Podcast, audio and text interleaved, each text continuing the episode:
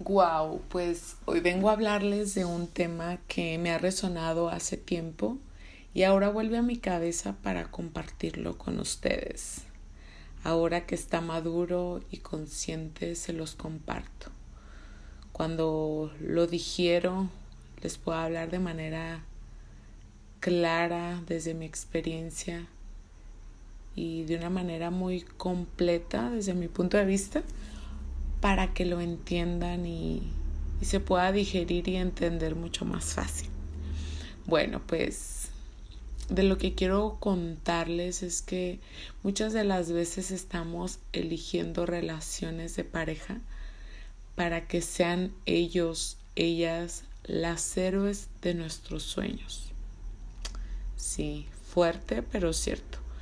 Esas personas en las que ponemos los huevos sobre la canasta para que nos salven, para que nos jalen y lleven a lo que no nos hemos atrevido, no nos hemos atrevido a hacer por nuestra propia cuenta.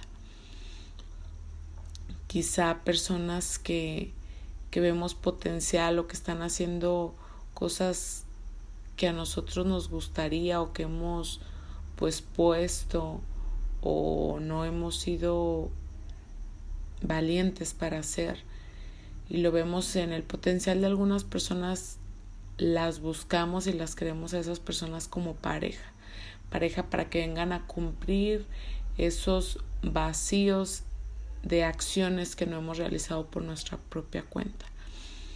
Espero estarme dando a entender porque me parece repetitivo en las relaciones que comúnmente vivimos y es un acto que que quizá en alguna ocasión hemos hecho o algún compañero familiar.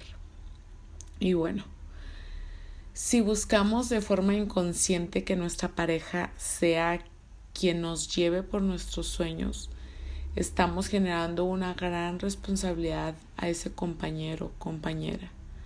La responsabilidad de que sean ellos quienes hagan posible nuestros sueños o proyectos sin creer en nosotros mismos. Pregúntate para cuestionar si te pasa esto o si y cómo cambiar esto. ¿Qué busco en esa persona? ¿Qué busco que esa persona haga por mí? ¿Tengo la esperanza de que él o ella cumplirá mis sueños?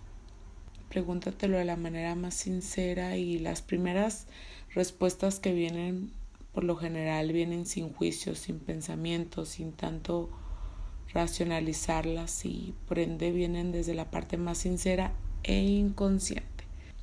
Darnos cuenta de esto y elegir relaciones sin buscar cubrir esta necesidad nos lleva a convivir en relaciones conscientes, sanas y sin carga sin expectativas o ilusiones de acciones que en realidad nos pertenecen a nosotros. Nuestra alma nos ha elegido, nuestros sueños nos eligen a cada uno de nosotros.